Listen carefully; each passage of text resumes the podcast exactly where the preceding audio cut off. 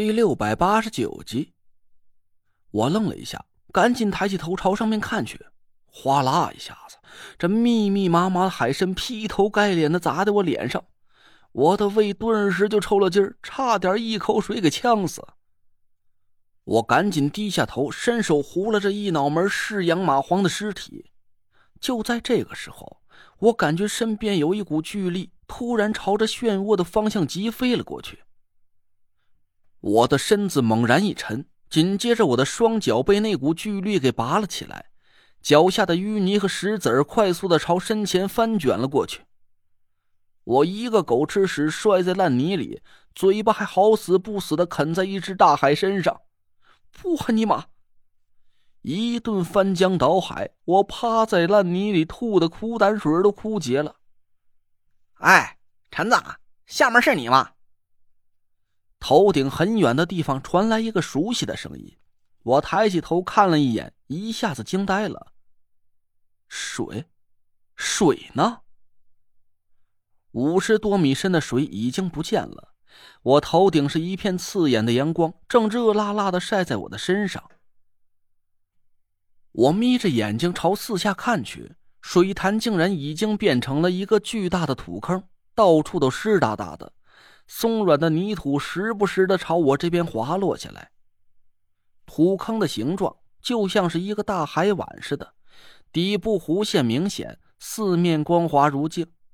瀑布还在不紧不慢的流淌下来，水流顺着大海碗的边沿涌到了碗底，顺着我的脚边流进我身后不远处的一个黑洞里。我正在傻呆呆的趴在碗底，浑身污泥。我脑补了一下。要是从上面往下看的话，我他妈就是一个沾满了芝麻酱的撒尿牛丸儿。我提了提气，却无力的咳嗽了几声。刚才我丹田里的凤鸟发出的那声嘶鸣，相当于魔音驱瘴的功效。虽然魅惑之术被破除了，但那道雄浑无比的法力却把我给震了个七荤八素，到现在脑子里还是嗡嗡的。我喘着粗气，缓了半天，头顶上传来了几道焦急的呼喊声：“小累赘，是不是你？你吱个声！姐夫，姐夫！”我还是没听见田慧文的声音。我无力的跌坐在地上，一边咳嗽一边苦笑了一声，心里满是苦涩。我懒得再去理会头顶的叫嚷。扭过头，把眼光落在身边五六米远的地方。要是我没记错的话，这应该就是刚才在水底出现的那道漩涡的位置。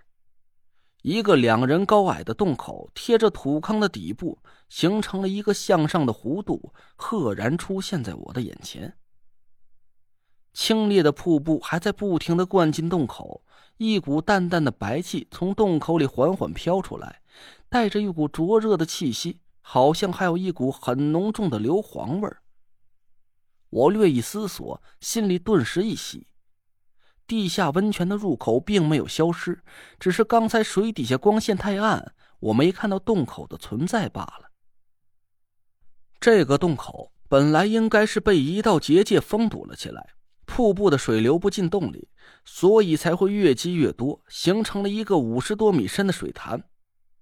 而我刚才无意中破解了那道魅惑的法力，镇守机关的天尊猝不及防，可能是被凤鸟的鸣叫声伤到了神魂。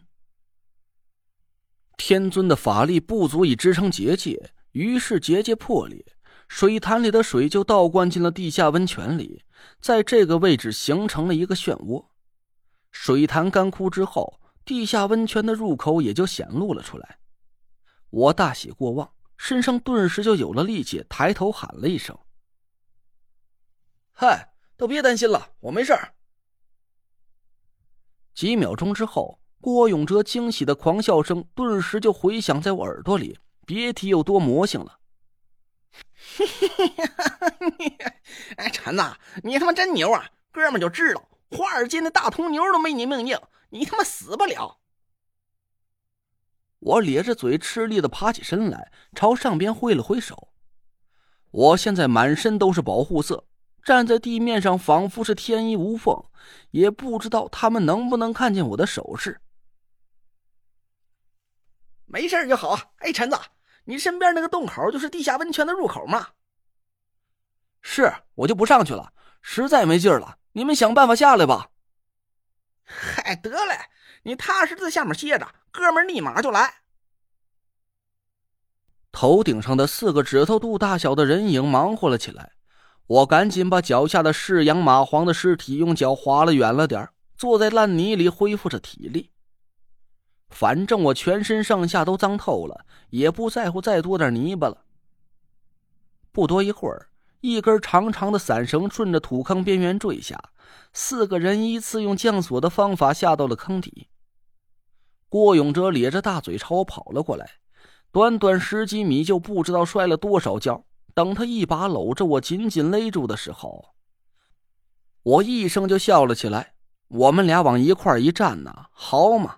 俩撒尿牛丸几个人围着我叽叽喳喳了半天，等他们都散开了，田慧文才走到我身边，朝我淡淡一笑：“没事吧？”我冷冷的扯了扯嘴角，只是点了点头。这句话平淡的让我懒得回答，这分明就像是一个人冷眼看着邻居出事之后，随口送来了一句虚假的问候，哪有一丁点夫妻之间应有的热度？可能我这么形容都过分了，但凡是关系处的好一点的邻居，在经历了刚才那种生死关头之后，得到的也绝不仅仅是这么不冷不热的一句屁话。对于我生硬的态度，田慧文似乎也没在意，他很快就把眼光落在了洞口上。其他三个人看我脸色铁青，只能尴尬的朝我笑笑，谁也没说话。陈子，缓过劲儿来了吧？歇好了，咱就进去呗。这地儿又脏又臭的，还热的要死，哥儿几都快给晒糊了。郭永哲赶紧打了个岔。我盯着洞口想了一下，心里隐隐担心。这段路恐怕不是那么容易能过去的了。我把刚才我在水底接近洞口时发生的事和大家说了一遍，当然。我把丹田里闪现出了纯黑色的法力，还有凤鸟突然鸣叫起来的事隐瞒了过去。大家听完之后都变了脸色，低着头，谁也没说话。我瞟了田慧文一眼，心里不知道是个什么滋味。一路走来，我们打败了一个又一个天尊级别的风水高手，已经慢慢的靠近了九凶之地的终点。我的法术越来越强，但我的心。却突然感觉到无比的孤独。我从来没想过，田慧文竟然会成为游离在我信任边缘的那个人。